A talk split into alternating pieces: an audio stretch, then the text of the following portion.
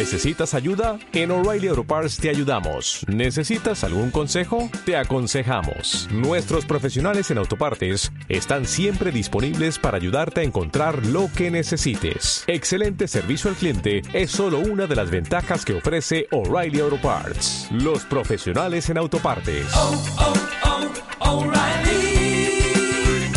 Auto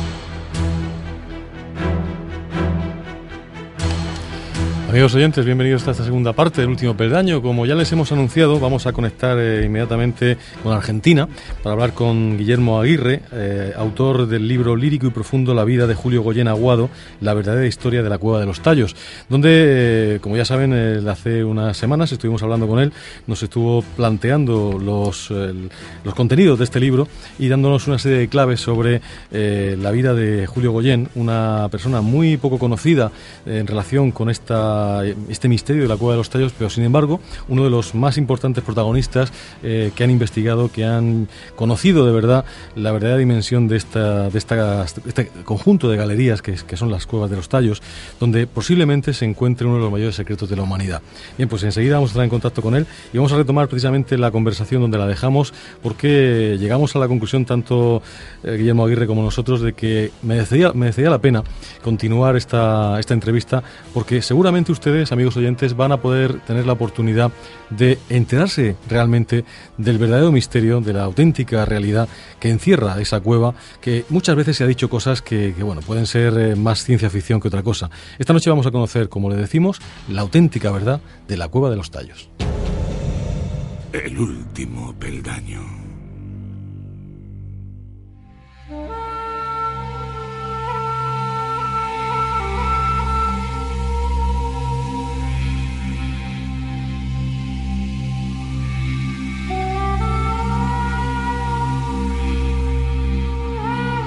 El pasado día 19 de diciembre, justo antes de empezar a entrar en esa especial época de la Navidad, donde, pues, como ya les hemos eh, ido comentando, hemos tenido unos programas especiales, pues eh, tuvimos la oportunidad de, de hablar con una persona que nos eh, iluminó con respecto a un conocimiento que nosotros no teníamos y que suponemos que ustedes tampoco, que es lo que verdaderamente encierra uno de los misterios pues más traídos y llevados en los últimos eh, tiempos, la cueva de los tallos. Se ha hablado mucho de ella o de ellas, porque son un conjunto de, de cuevas.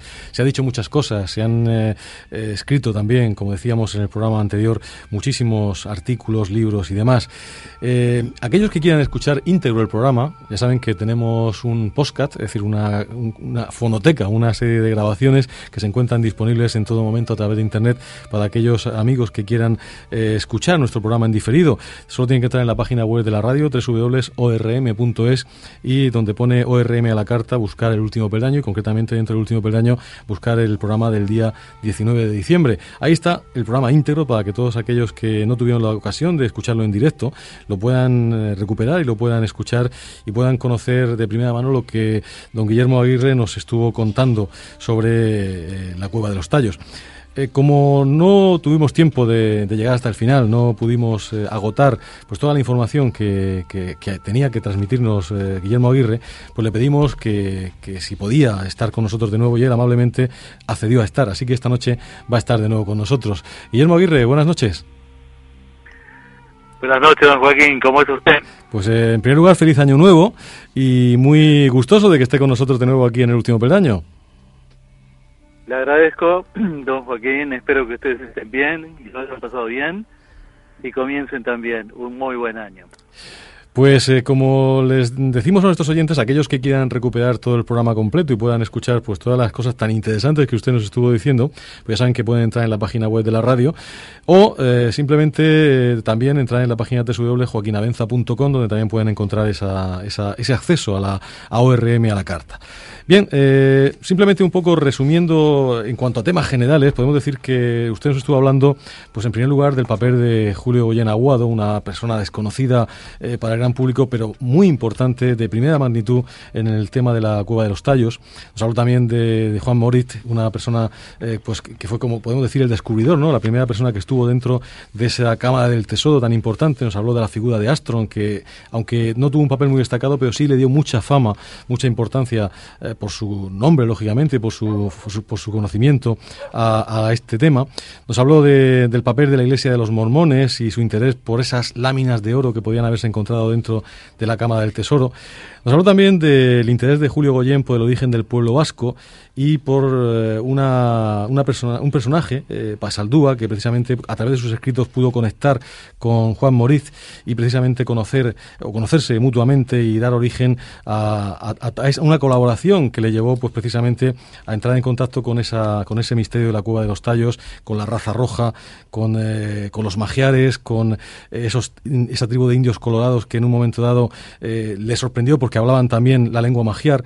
Y eh, a partir de ahí ya vinieron pues las, las primeras, eh, la primera entrada en la cueva, las, las, expediciones primeras que hubieron y una serie de, elementos que, como decimos, aquellos eh, amigos que quieran poder escuchar completamente, pues lo mejor es que vayan a, a, Internet y puedan escuchar el, programa, porque hoy lo que queremos, don Guillermo, es precisamente eh, coger y poner el, digamos, el punto y seguido en el lugar donde nos quedamos, que era precisamente cuando usted nos hablaba de Erich von Daniken, porque Erich von Daniken también tuvo mucho que ver con la cueva de los tallos. Si le parece, vamos a empezar ahí. ¿Cuál es el papel de Erich von Daniken en todo este afer de la cueva de los tallos?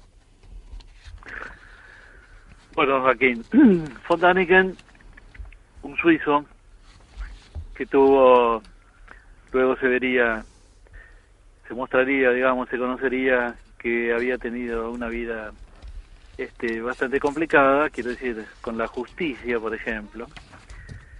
Quizás no tenga mucho que ver en este momento que lo estoy diciendo, pero el hecho es que era un hombre que tenía, eh, a mi juicio, que era proclive a la fabulación. Von Daniken aparece en escena en, para el caso de la Cueva de los Tallos, ¿no? en lo que tiene que ver con la cueva, en los primeros eh, los primeros años del, del diseño de 1970 cuando escribe El oro de los dioses. Primero en alemán que era su lengua que fue traducido a muchos idiomas por supuesto al español.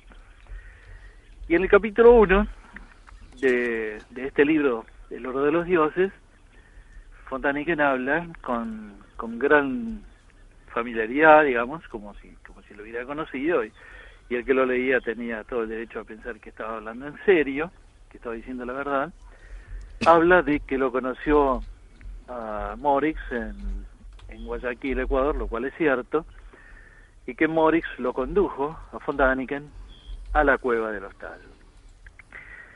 Si usted me permite, voy a hacer una pequeña este, digresión, porque no sé si, no, no me queda claro que lo haya dejado este, bien expresado en la entrevista anterior, en la primera porción. Pero lo que quiero dejar en claro para usted y para su gente, estimado Joaquín, es esto. Cuando se habla de la cueva o de una cueva ¿eh? en Ecuador, vale decir, perdón. Sí, sí. Cuando se habla de una cueva que, que contiene tesoros, este, no, ahí hay de todo menos una fábula y menos una invención, porque debe quedar claro que los, eh, los conquistadores españoles comprobaron, fuera de toda duda, que en algún lugar que jamás encontraron, había, se encontraban, eh, escondidos, por cierto, una enormísima cantidad de tesoros, ¿eh? vamos a llamarles tesoros, a todas las cosas de las que hemos estado hablando lo cual para mí queda este, clarísimo y no se puede dudar de su existencia.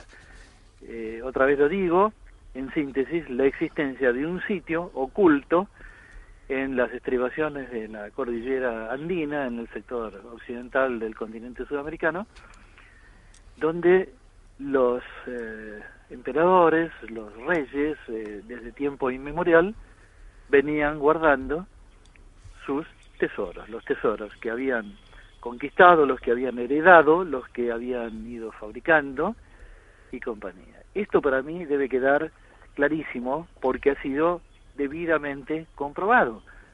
Eh, no se fue de toda duda porque no han durante un par de siglos se han ido llevando tesoros y tesoros y tesoros este hacia Europa provenientes de esa zona, pero jamás lograron encontrar dónde estaban ocultos. Pero perdón, Guillermo, eh, ¿esa sería precisamente la gruta a la que solamente han accedido, que se sepa hasta la fecha, eh, Goyen y Maurice? Claro, eh, la, la, la base de todo esto en el pensamiento de Morris originariamente consistía en que él estaba absolutamente convencido por las evidencias, ¿no? De la existencia de algún sitio donde estaban ocultas, digamos, los tesoros, ¿no? Yo lo hago así para generalizar y, y, darle un término. Y bueno, este, por causas eh, que yo le atribuyo a la casualidad, pero eh, también por ahí a la predestinación, o a lo que usted quiera, Morris descubrió esto. Lo descubrió de manera fortuita y gracias a que era un hombre de una era un intrépido y temerario y tuvo suerte, la suerte del descubridor y bueno, logró encontrar las cámaras secretas en una de estas cuevas. Cuando se habla de la cueva en singular de los tallos, en realidad el que lo diga se está equivocando porque eh, con toda seguridad se está refiriendo a una cueva muy conocida eh, de los tallos de los pájaros, como ya le expliqué anteriormente, pero no de ninguna manera a la cueva, la, entre comillas y en mayúsculas, la cueva que es el sitio donde está, digamos, a través de la cual se tiene acceso a las cámaras donde, se donde están ocultos estos tesoros. ¿Entiendes, Joaquín? Sí, sí, sí, perfectamente. el, el capítulo 1, digamos, la premisa fundamental sería aceptar que hay que han habido tesoros incalculables desde tiempos muy remotos, que justamente salieron a la luz, fueron muy conocidos en la época de la conquista española. Hace de esto, bueno, estamos hablando del siglo XV fundamentalmente. Pero esto venía desde muy antiguo, como se ha comprobado por las piezas que tenía Morris en su poder, que le dio, le cedió a Julio Boye y que yo heredé, por ejemplo. Y no lo digo para que usted crea que yo soy un protagonista ni nada. Es simplemente que así es la vida y así se dieron las cosas. Bueno, aceptada la premisa de que los tesoros existían, se trata de ver entonces de dónde estarían. La región indudablemente es esa. En las alturas y en las cavernas siempre han sido los lugares donde se han escondido los guardado los tesoros en todo el mundo y en toda ocasión, en todo lugar, porque tienen estabilidad geológica normalmente, tienen este, una cantidad de, factores favorables ocultar cosas y bueno, pues siempre ha sido así y en este caso también lo ha sido. Así que bueno, ese sería el punto uno. Von Daniken entonces, ahora salto de vuelta, lo conoce a Morris después de que Morris hace público su descubrimiento. Porque si bien eh, es, es lógico pensar que Morris no fue la primera persona en este mundo que ha conocido esas cuevas, por cierto los que las utilizaban fueron los primeros, sin duda, así que no ha sido el primero, pero lo que fue Morris es el descubridor oficial, vale decir, con arreglo, con sujeción a las leyes ecuatorianas, al Código Civil. Por eso en 1969 él dice, he descubierto en tal lugar tal cosa, tal otra. Y el Estado ecuatoriano lo reconoce entonces oficialmente como el descubridor para la posteridad. Siempre trato de encontrar un parangón con descubridores de tesoros en otras partes del mundo y, bueno, eh, es fácil recurrir al ejemplo de, de los egipcios, digamos de Tutankamón, cuando Howard Carter este, descubre eso, estamos hablando de, del siglo XIX, este, no, no, de ninguna manera vamos a pensar que él fue la primera persona que, que lo vio, que lo conoció, por supuesto. Simplemente fue la persona que lo dio a luz, que tuvo la suerte y o lo que sea de encontrar esto y decir, bueno, yo soy el descubridor. Así que en este caso eh, lo de Morris sería más o menos, o, o tal vez exactamente lo mismo. Bueno, von Daniken, como digo, aparece, eh, digamos, conoce por, por el descubrir, por la por el protocolo oficial que hace Morris, que enseguida es conocido, eh, los diarios lo, lo, lo reproducen, la noticia de que una persona dice haber encontrado en tal lado tal cosa. Entonces, eh, esto llega a oídos de Morris, una persona que venía recopilando cosas extrañas, estrafalarias, esotéricas y lo que sea.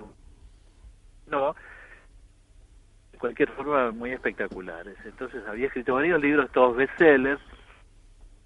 En este libro, Lo de los dioses, como digo, este, publica en el primer capítulo su historia, lo que es, que la historia suya, con este con Morris, dice que lo ha llevado a, a conocer las cuevas y entonces publica fotografías de placas y láminas de oro y esas cosas.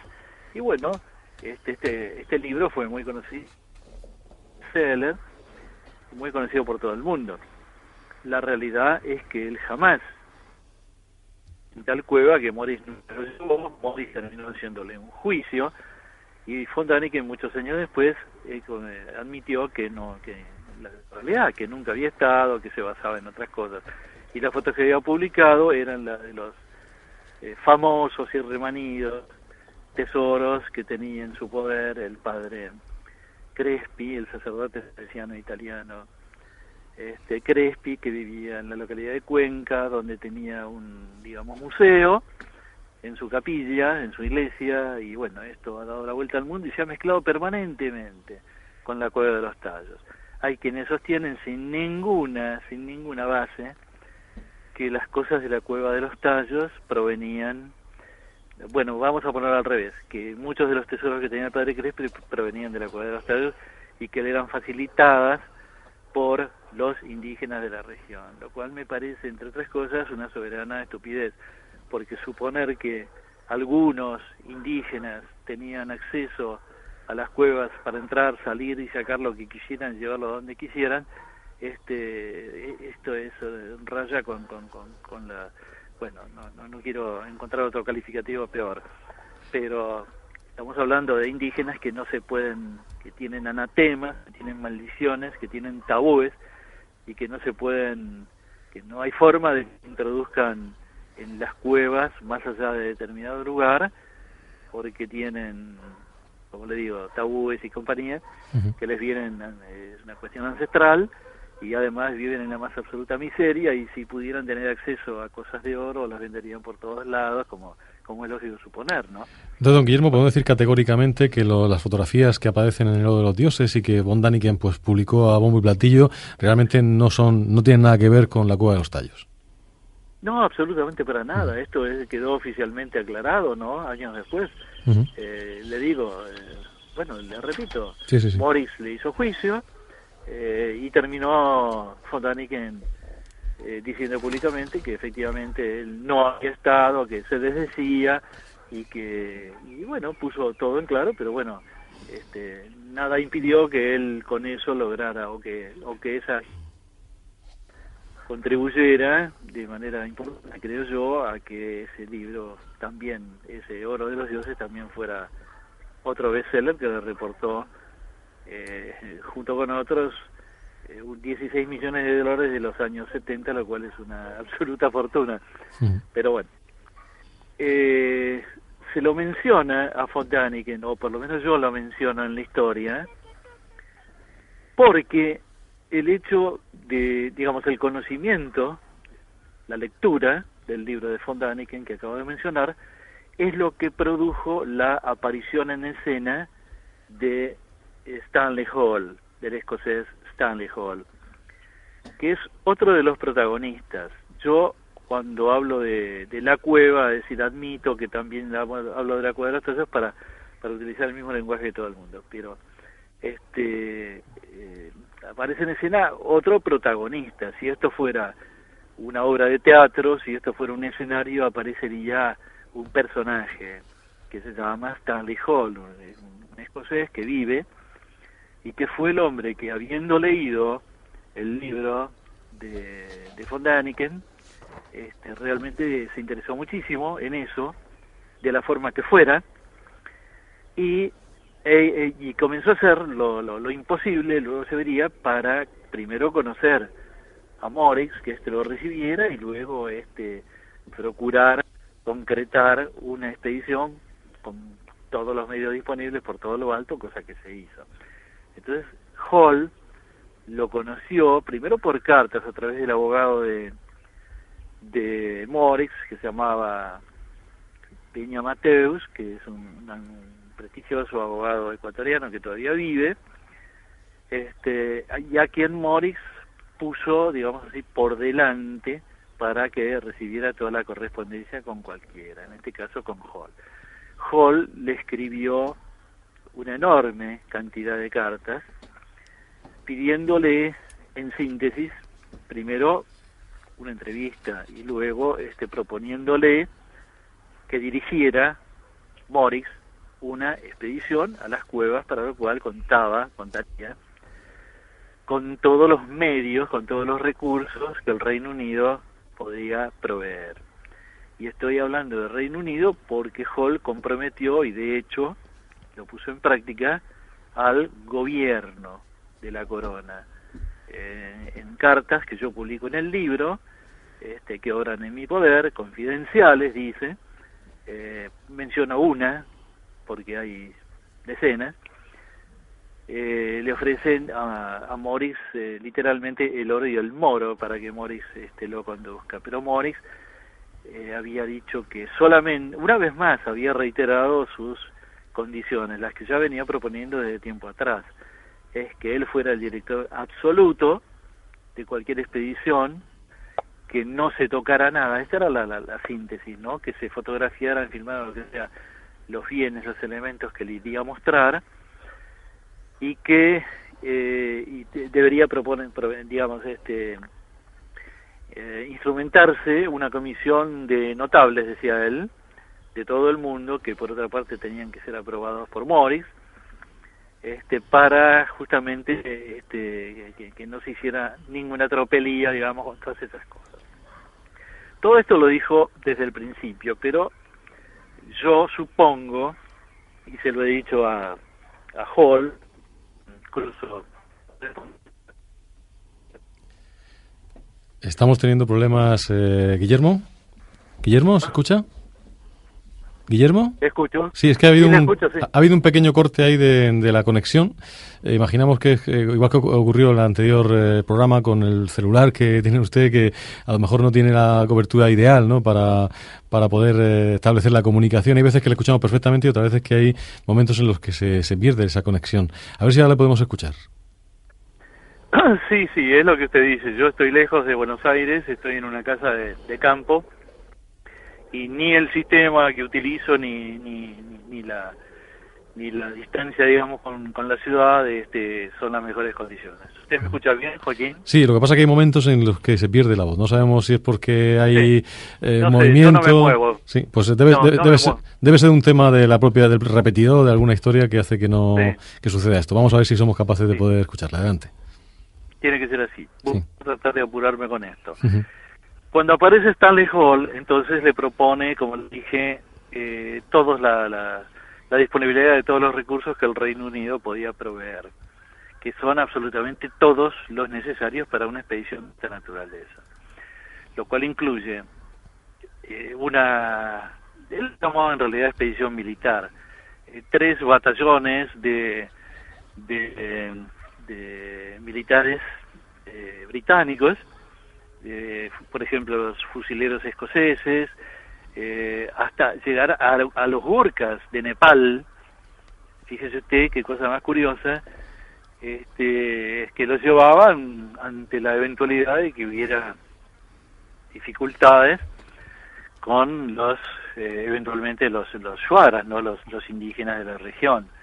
Y les dice en la carta que han sido entrenados en, en Birmania, en, en condiciones similares a las que se presume van a encontrar ahí en Ecuador. Eh, pre- pone a su disposición todo lo que fuera la infraestructura militar, de espeleología, de helicópteros, aviones, tumbos, en aquel entonces, este, aviones 707 de transporte, o sea, una, una parafernalia, digamos así, sin contar, por cierto, todos los instrumentos este, eh, digamos, eh, que se podrían aplicar a la búsqueda de, los tesoros, ¿no? Como magnetómetros, en fin, todos los instrumentos científicos que se utilizan para esas cuestiones. Pero el hecho es que Morix una y otra vez sigue repitiendo que solamente va a aceptar conducir a esta expedición si se cumplen las condiciones que mencioné anteriormente. Y, y Hall termina en su última carta diciéndole que lamentablemente él no puede acceder a este requerimiento de Morris porque ya las cosas están tan avanzadas que en- eh, utilizando digamos este las palabras que cree que son las más adecuadas eh, termina diciéndole que cómo vamos a hacer una expedición de semejante magnitud dirigida por un don nadie, como es usted, le está diciendo en definitiva, porque Morris, que ¿quién era? Era, bueno, el descubridor, muy bien, el, el autotitulado descubridor, pero que había logrado convencerlo, no porque se lo hubiera propuesto, sino porque el propio Hall era el que se había convencido de los dichos. Imagínese usted hasta qué punto se habría convencido para poner a funcionar semejante expedición, ¿no? En 1976. Este, ahí es cuando le propone eh, que la presidencia de la expedición, simbólica, ¿no? Sería la de Neil Armstrong, era astronauta norteamericano.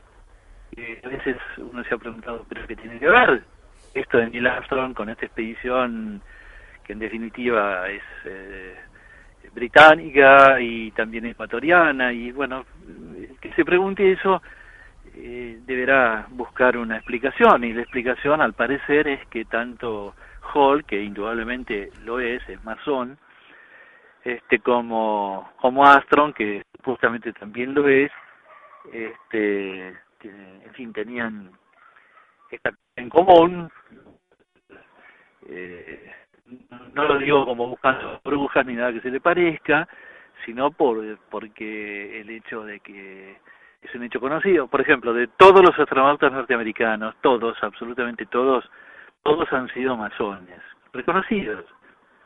La masonería no es nada nada, escondido, es una es una la pertenencia a la masonería este, en algunos países es una cosa archisecreta y parece que los masones fueran, qué sé yo, eh, no sé, pero este, en Estados Unidos no lo es y muchísimo menos en, en Escocia, que es el lugar de origen de, de esta llamémosle secta. Bueno, propone a Armstrong, como le digo, este, lo cual no le mueve un pelo a Morris, porque Morris quería que se cumpliera lo que él quería y nada más.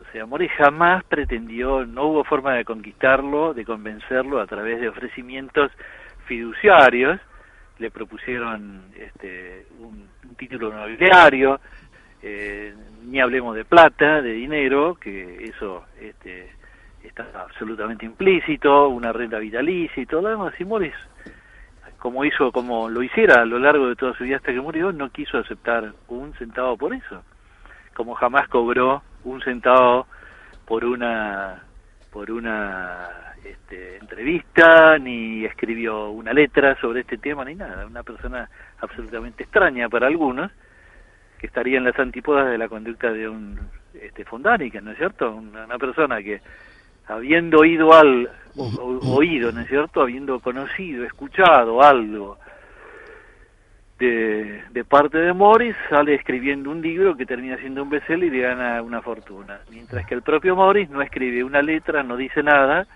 y no gana un centavo y jamás lo hizo, ¿no? Con todo esto. Bueno. Guillermo, vamos a hacer una pequeña pausa y seguimos enseguida.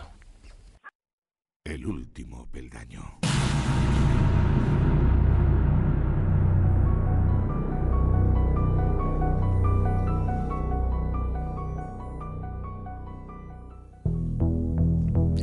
Existen verdades en la historia de España que por simple descuido o por intereses ocultos han permanecido en el más absoluto de los olvidos, cubiertas por el polvo del tiempo, esperando a ser desveladas.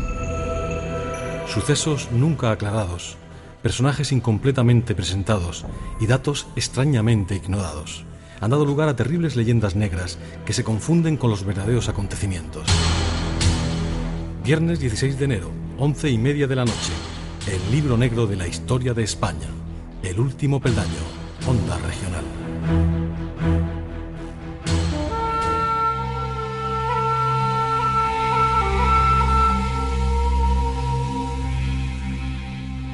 Estamos eh, 34 minutos pasadas la medianoche cuando estamos en contacto con Guillermo Aguirre eh, desde Argentina, que nos está dando las, las claves de, la, la, cueva o de, con mayúsculas, como él dice, muy bien dicho además, la cueva de los tallos, porque hay muchas más cuevas de los tallos, pero hay una que nos interesa, que es aquella que tiene la Cámara de los Tesoros.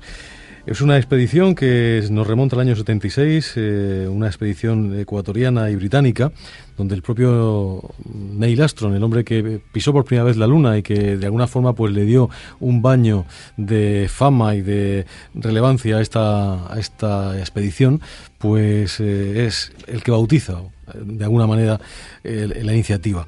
Pero realmente algo más había, algo más había y seguro que, como antes nos estaba comentando Guillermo Aguirre, eh, cosas más ocultas, como puede ser esa presencia masónica o, quién sabe, estaban detrás de todo ello. Lo que es verdad es que hay preguntas que quedan en el aire y preguntas que no, no quisiéramos que esta noche se nos quedasen sin contestar, eh, Guillermo, que es eh, el hecho, pues por ejemplo, de saber eh, si realmente existen o no objetos de la cueva de los, de los tallos que puedan ser mostrados hoy en día, que quién los tiene. Nosotros sabemos algo de eso, pero queremos que nos lo diga usted.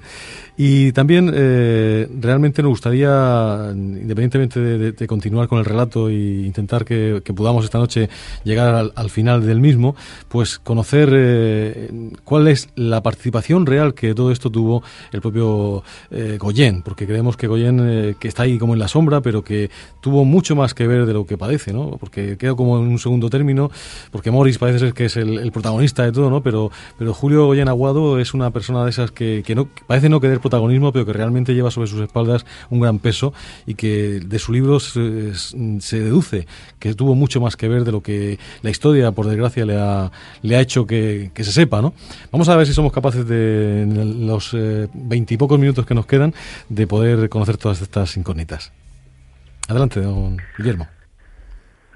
Bueno, Joaquín, está bien, todo lo que usted planea es, es, es muy concreto y es, es una visión muy objetiva la suya. Y muy difícil de entender, por otra parte, porque no está de acuerdo, digamos, con la conducta habitual de las personas. Eh, estamos acostumbrados a que, cual, bueno, que alguien que crea conocer algún secreto, algún misterio, haga todo lo que puede para, para darlo a conocer y para lucrar eventualmente con esto que dice y hace. Y, él, y, él, bueno, pues el mundo está lleno de eso. Acá nos encontramos con dos personas, como son Morix y Goyen, que se conocían desde muchísimo tiempo atrás, desde el año 1958, y yo lo veía conociendo en tiempo real todo esto, este, que eran en determinados aspectos exactamente iguales. Ninguno de los dos quiso hablar, nunca se juramentaron para que esto no se conociera. Ellos sabían que si daban a conocer las pautas necesarias, este iba a cometerse una tropelía espeluznante con todo esto, porque los tesoros de que estamos hablando, eh, no lo digo yo, pero siempre lo dijeron ellos, eh, consisten en, en, en, en elementos eh, que de conocerse su significado cambiarían, esto lo, lo dijeron una, creo que cientos de veces, la historia conocida de la humanidad.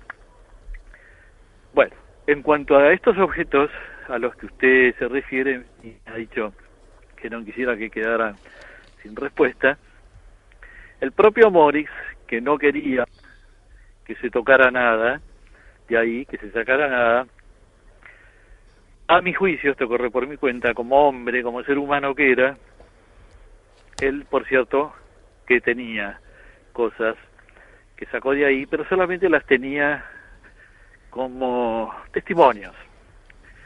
Y cuando condujo a Julio Ollén en 1968 a las cuevas, y según mi conocimiento son las dos únicas personas, repito, según mi conocimiento, son las dos únicas personas que han estado, las ambas dos me han dicho eh, que, que, a mí personalmente que, que, que sí que han estado, y lo creo más que como que el sol sale todos los días, porque habría que conocer quién era y cómo era Julio Boyen.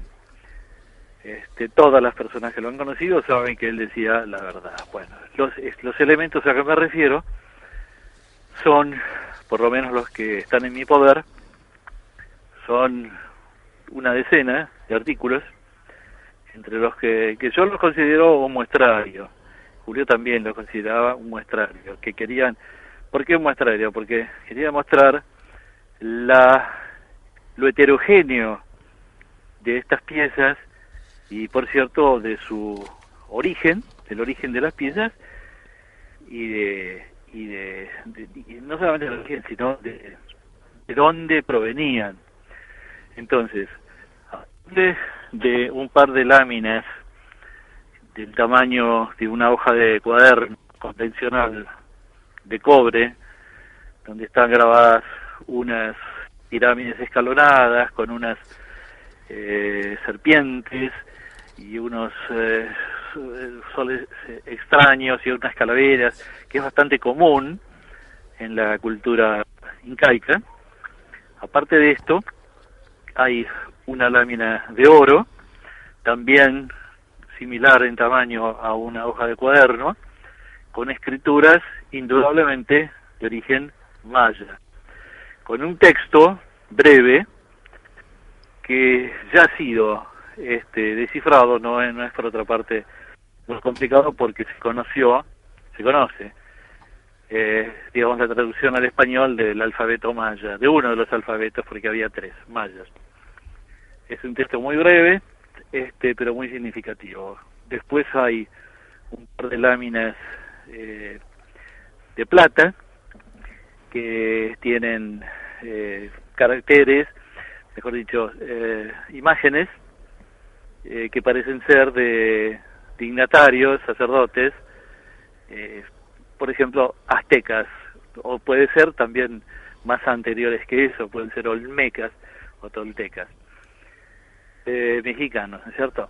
Y después hay, quizá lo que más llama la atención, es una, bueno, hay unas estelas con, con, este grabados cuneiformes que, que no han, yo no, no, no lo he sometido a, a ningún peritaje, ya luego explicaré por qué, y este de plata. Y lo más significativo vendría a ser una pequeña lámina, en realidad es bastante gruesa, como de 4 centímetros de espesor, y tendrá unos 10 por, por 14 centímetros de oro, que tiene caracteres, tiene símbolos, perdón, indudablemente de origen o asirio o babilonio. ¿No? Los clásicos, los músicos y, y, y danzarines, eh, músicos eh, con la barba esa cuadrada, no sé si se lo explico claramente, Sí, sí. Ujú. que se lo atribuimos este a los a los asirios o babilonios. Bueno, esto entonces no es este un capricho, digamos, ni, ni también este, podría representar un alguno, sino que sería la aseveración de que los tesoros correspondían a culturas que se habían comunicado en épocas muy remotas entre los continentes, que era lo que de lo que habíamos hablado al principio y que fue lo que dio origen a todo el movimiento, eh, empezando por Basaldúa y, siguiendo por, por Goyen y por, y por Boris, que fueron quienes estudiaron estos textos, o sea, estamos hablando de transmigraciones, estamos hablando de individuos que de alguna forma este, llegaron acá a las costas americanas provenientes de otros de otros sitios y traían estas cosas o traían el conocimiento y la fabricaron acá o lo que usted quiera bueno eso en cuanto a los elementos de los que estamos hablando Eso quiere decir, eh, remar- remarcar, eh, don Guillermo, que eso está en su poder. Sí, esto está en mi poder y las, las fotos, las fotografías de esas las publico en mi libro. Está en el libro, efectivamente. Bueno, este, y me fueron dadas por Julio Goyen en custodia desde los primeros tiempos. O sea, desde los días en que él volvió en 1968 a Buenos Aires, este Julio era un hombre muy reservado, eh, tanto así que, por ejemplo, tenía en su oficina, que era una especie de museo, eh, un, él fue, entre otras cosas, un biógrafo de un y un cantante, un tenor. Parece que esto no tuviera nada que ver con todo lo demás, pero eh, bueno, pues es así.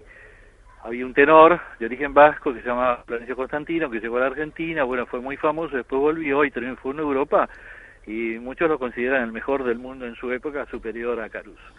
Julio Goyen escribió una biografía extraordinaria de este hombre, y los y este hombre murió en 1800, en 1900 a principios del siglo XX en este fue sepultado en México y Julio fue a México esto no lo sabía nadie y se trajo los restos de Constantino y los tenía en su oficina nadie sabía esto yo tampoco lo sabía ni su esposa nadie absolutamente sabía que estaban ahí en un cajón. Cuando murió y después se fue a revisar, encontró que en un cajón ahí estaban los restos de Constantino.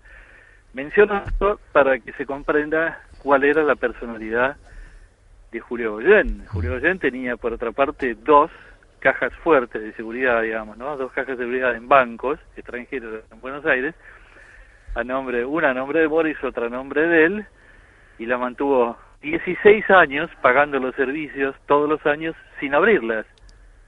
Esto me parece que a mí a mí me parece súper extraño y además este no está no está de acuerdo con la digamos con, con, con, con lo que es habitualmente con la conducta de un ser humano normal. Este y le llama la atención a bueno, pero es, es, es así verdad bueno Después de la expedición que mencioné de 1976, ¿qué pasó con esa expedición y por qué se hizo? Bueno, Morris dijo que no iba a conducir a nadie y Hall y compañía, con toda la gente que hemos mencionado, cientos, cientos, eran casi 120 personas de origen británico y una treintena ecuatoriana, de, de, de lo mejor que pudieron reunir, digamos, en materia científica, en todas las, disciplinas que tenían que ver con, eventualmente, con ese descubrir, con, con lo que pensaban que iban a descubrir, estuvieron en, en la cueva, en un lugar, porque las cuevas tienen por lo menos cinco entradas conocidas, por lo menos, el sistema. Todas, eh, digamos, de las cinco conocidas, estoy hablando por mi conocimiento, de las cinco conocidas, la desconocida es justamente la que permite el ingreso a la cámara.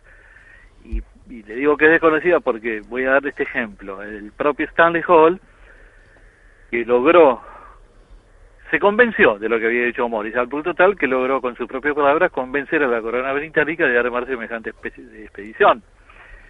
Pero por cierto, entraron por un lugar que no tenía nada que ver, no llegaron a las cámaras, Ahí aparece nuevamente Julio Gosen, porque Morris le pide que vaya a la expedición esta y, y, a los británicos no le queda más remedio que aceptarlo. Y de hecho, al lugar eh, al, al, que bajaron, digamos así, eh, solamente bajaron Armstrong, el propio Stanley Hall, dos renombrados científicos británicos y Julio Gosen, cinco personas, nada más. Uh -huh y el presidente de la nación ecuatoriana en ese momento había un gobierno militar, el presidente de la Junta, un general ecuatoriano que fue el que certificó que estas cinco personas habían bajado a la cueva. Estuvieron solamente un día. Antes de eso, cuarenta y pico de días, habían estado los militares británicos que habían despejado el terreno, habían hecho una base para helicópteros, un campamento, cocinas de campaña, todo lo que usted quiera, imagínese ascensores de minas, grupos electrónicos y todo eso. Bueno, por supuesto no encontraron nada, y no encontraron nada porque estaban en el lugar equivocado. De todas maneras, Guillermo, sí que hay un comentario del propio Armstrong que dice que le impresionó incluso más que el viaje a la Luna, haber estado en la cueva. Sí, él hizo, él hizo declaraciones. Armstrong era un hombre, eh, se lo reconoce como un hombre taciturno, muy poco afecto a las declaraciones, eh, había que sacarle las declaraciones con tirabuzón, incluso cuando volvió de la luna, no hablaba, era un hombre que eh, era, era, muy difícil que, que, que, fuera explícito con, con lo suyo y bueno, en este caso las declaraciones que hizo la prensa ecuatoriana particularmente, pero también de todo el mundo, porque iba, iba una nutrida delegación de la British, de la BBC, ¿no? Por ejemplo, este fueron esas que usted que usted menciona, ¿no? Que le había impresionado más. Él dijo algo así como que yo que estuve en el espacio exterior y ahora estoy en las extrañas de la Tierra y esto me ha impresionado enormemente. Y nada me extraña porque estar en una cueva de esta magnitud y de estas características, aunque no haya sido la cueva de los tesoros, no quiero imaginar lo que hubiera sido, ¿no? Si hubieran llegado a los tesoros. Pero esto era imposible. El propio Stanley Hall, pasados 29 años de aquella expedición, ha decidido, decidió hace poco, ¿no? Escribir un libro que se llama la Biblioteca de Oro, Gold Library, así la llama él, que por cierto me menciona a mí en su prólogo como diciendo, eh, lo dice explícitamente, ¿no? Que hay un hombre de negocios, bueno, sí, me calificó en Argentina que tiene en su poder, o sea, abrió el paraguas para mí, ¿no? Bueno, porque mi libro salió un año después que el de él. Él no dice absolutamente nada, pero lo curioso es que anuncia, eh, entre comillas, a gritos, que cree conocer la entrada a la cueva. Y esto lo hace 29 años después de haber conducido semejante expedición. Joaquín, ¿usted entiende? O sea, mire que- que convencido estaba de estar en este en el sitio que llevó que movió semejante cosa, pero sabía que, que estaba equivocado. Y recién 29 años después dice, creo, creo, dice él, ¿no?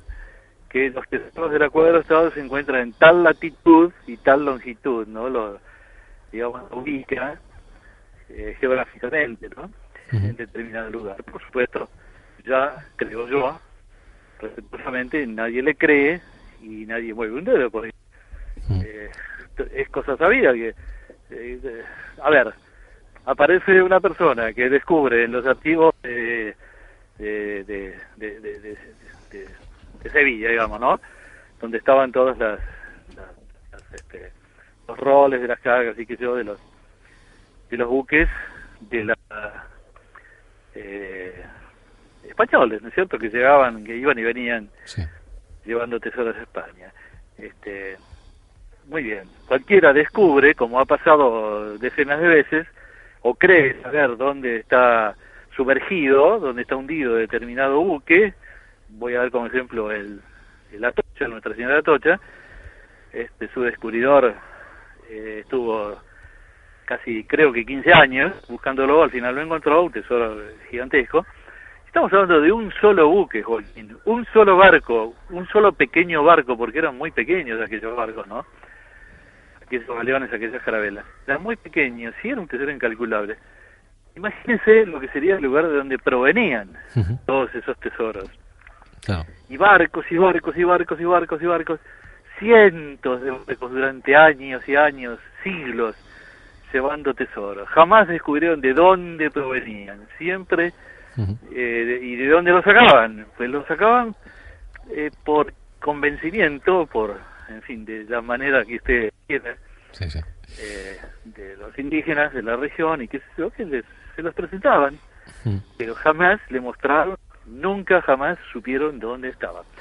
Bueno, don, Guillermo, nos, quedan muy poquitos minutos y no quisiera yo interrumpirle ni muchísimo menos, pero sí que, como nos queda prácticamente el final, me gustaría, mm, para, para acabar, eh, un, ya que, eh, se lo digo sinceramente, después de haber leído su libro y después de haberle escuchado a usted, para mí la figura de Julio Goyén es una gran figura, una gran persona y sobre todo un gran descubridor también, eh, a pesar de que no fue el primero, pero yo creo que sí fue eh, moralmente compartió con, con Morris ese, ese privilegio. Me gustaría en estos dos, tres minutos que nos quedan que nos hiciera una semblanza final de este hombre y de su importancia dentro de todo lo que tiene que ver con el descubrimiento y con el conocimiento real de, la cueva de los tallos y esa gran labor que ha hecho que, que- que ha permitido que incluso usted pueda seguir contando al mundo eh, el descubrimiento y además demostrándolo con esos objetos que él le transmitió de una manera tan directa. Claro, este, usted imagínese, Joaquín, que conociendo perfectamente cuál, cuál ha sido la conducta de, de Morris y de Julio respecto de dar a conocer o no, o no dar a conocer eh, todo lo que, lo que he mencionado, este, se planteó, cuando se planteó el hecho de escribir su biografía, se planteó justamente el dar o no a conocer eh, la verdad. Y yo siempre le decía a Julio, le digo, bueno, voy a hablar a- en argentino, vos, en vez de tú como corresponde. Digo, vos, vos no, vos no te podés, vos no podés permitir, Julio, que este asunto, que vos no te podés llevar esto a la tumba. Vos estás obligado a dar esto a conocer, no, no para tu para tu gloria ni para nada, pero es que esto es así. Ay, y él entonces terminó convenciéndose de alguna forma y habló de lo que él llamaba los tiempos cumplidos. Y me autorizó. Lo que pasa es que Julio vivía en ese momento y empezamos la biografía que vendría a ser en, en todo caso una autobiografía que yo la escribía, pero en definitiva era, era escrita por él, ¿no? Digamos, era él llevaba la, la batuta, pero lo que sucedió es que él murió de manera imprevista en un accidente en 1999. Y a partir de entonces es que ahí empieza a cambiar la historia porque yo quedo, eh, digamos, eh, librado a, a mi criterio y decido entonces publicar esto. ¿no? Y eso sería la síntesis este final de todo esto. Eh, Julio Goyen merecería figurar al lado, de, sin ninguna exageración, de los grandes exploradores de, de todo el mundo, porque no solamente había descubierto o co-descubierto eso, sino que muchísimas otras cosas. Había descubierto en la cumbre de las de los de los Andes eh, argentinos en una montaña llamada Yaco, que es la segunda más alta del continente americano, la, la civilización más antigua del mundo en altura, ¿no? A más de 5.500 metros. Era un hombre que vivía te, descubriendo cosas de enorme magnitud, pero siempre llevado por ese temperamento tan particular que tenía de, de no eh, de no lucrar, ¿no? De ninguna manera, ni por el conocimiento, ni por dinero, ni, ni por nada. Era así, era una persona extrañísima, extrañísima, muy difícil de comprender, solamente quienes lo han conocido, que son muchísimas personas, este, saben que lo que estoy diciendo es así. Y bueno, pues Julio, nada me gustaría más que la gente conociera bien quién ha sido esta persona y cómo ha sido. Eh, si tengo un minuto, quiero decirle que una vez, cuando murió Morris, en 1991, un secretario de él, húngaro como él, Soltan, Sellar, que sabía que Morris le había traído todo a Julio acá en la Argentina, dijo eso. Entonces se organizó una, llamémosla expedición, que vino de Estados Unidos a Buenos Aires, y lo escribieron en todo el rol de lo que iba sucediendo en internet, lo publicaron, está publicado, y está en mi poder, donde dicen, vamos a conocer al único hombre que queda en el planeta que tiene en su poder láminas de oro de una cueva en los, este, no dice de los tallos, sino en lo más remoto del Amazonas. Pero no solamente eso, porque tenía también títulos de propiedad por valor de billones, escriben estos americanos en Internet, billones, con B larga, de dólares porque Morris había descubierto unas minas de oro, unos yacimientos, que lo habían transformado en un hombre riquísimo. Y todo esto se lo había legado a Julio Goyen por una herencia formal. De manera que Julio además era heredero de billones de dólares. Y jamás hizo nada por concretar eso. Cuesta creerlo, pero es así. Eso dice mucho de la figura de, Julio Goyen, como también dice mucho de la figura de Guillermo Aguirre, lo que nos ha estado relatando a lo largo de estos dos programas. Hemos tenido la suerte, don Guillermo, de hablar con el único hombre en la Tierra que tiene en su poder la verdadera historia de la Cueva de los Tallos. Muchísimas gracias, don Guillermo Aguirre, por haber estado con nosotros y por habernos haber compartido esos conocimientos con los oyentes del último peldaño. Gracias, don Joaquín Avenza, estoy a su disposición, le agradezco enormemente lo que usted ha hecho por por este dar a conocer a su gente este la figura, bueno, los hechos, la historia de Goyer Aguado. Y olvídese de mi parte porque soy solamente un relator de, de lo sucedido, pero créame que me, me, me, me remito a la gas absoluta de las verdades y no me interesa ninguna otra cosa que contar la verdad. A diferencia de tantos que dicen cualquier bueno, pavada, decimos acá en la Argentina. aquí también, aquí también lo decimos. bueno, les mande un gran abrazo, quedo a su disposición. Igualmente, Guillermo, y lo que hay que decirle a los oyentes es que lean su libro, Lírico y Profundo, La vida de Julio Goyen Aguado, la verdadera historia de la Cueva de los Tallos, eh, que está publicado en la editorial Libros en Red, que si pueden pueden entrar en la página web www.librosenredtodojunto.com y ahí pueden ustedes eh, acceder a este libro y, y adquirirlo porque realmente merece la pena. Es una, una de esas cosas distintas, una de esas cosas que realmente dicen algo nuevo en torno a un misterio como es la Cueva de los Tallos. Un abrazo muy fuerte y seguiremos siempre en contacto, Guillermo. Lo mismo, un gran abrazo por usted, don Joaquín y su gente, y hasta más ver. Hasta Buenas noches. Francisco Martínez, vaya, vaya historia, ¿eh? Pues sí, realmente una historia muy interesante, una historia que habla de arqueología también, aunque bueno, se hable de ahí de un tesoro, pero un tesoro arqueológico realmente. Ujú. Alejandra, hemos hablado con la única persona en el mundo que tiene pruebas de que existe algo en la- en la Cueva de los Tallos. Ah, Es que, es que es increíble. Da, da envidia, da, el- pero sobre todo el poder vivir eso, el tener la oportunidad de ser, de ser alguien que tenga posibilidad de ver esas cosas, no sé. Increíble. Pues, Alejandro y Juan Francisco, muchas gracias por estar esta noche aquí. Igualmente. Encantado. Y a ustedes, amigos oyentes, eh, ya saben que hemos eh, intentado, como siempre, acercarle pues lo más genuino, lo más auténtico.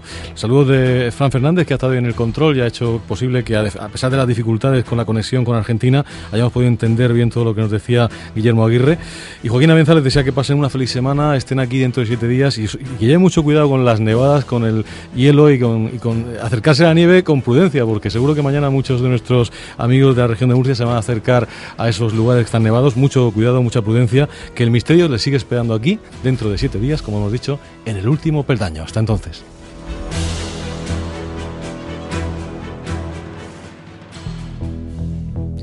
Existen verdades en la historia de España que por simple descuido o por intereses ocultos han permanecido en el más absoluto de los olvidos, cubiertas por el polvo del tiempo, esperando a ser desveladas. Sucesos nunca aclarados, personajes incompletamente presentados y datos extrañamente ignorados han dado lugar a terribles leyendas negras que se confunden con los verdaderos acontecimientos. Viernes 16 de enero, once y media de la noche.